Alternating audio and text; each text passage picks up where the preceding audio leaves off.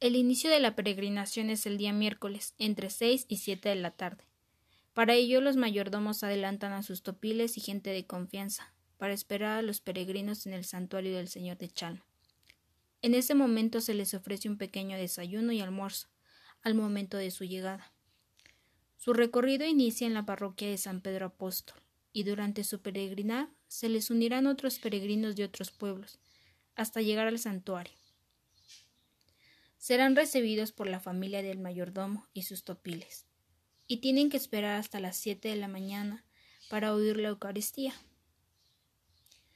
Después de salir de misa, cada peregrino toma su camino, después de visitar al santuario del Señor de Chalma, mientras que los mayordomos regresarán hasta el día sábado a la casa del clanami, quien será quien los reciba en la entrada del pueblo, en las tres cruces, y de ahí los llevará hasta su casa para ofrecerles comida, por todo el recorrido que hicieron, y de que llegaron con bien.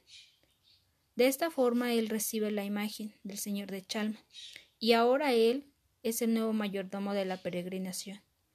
Y el siguiente año se vuelve a repetir la cadenita de esta mayordomía, que es la peregrinación y su junta de tamales en San Pedro Claldizapán hacia el santuario del Señor de Chalma.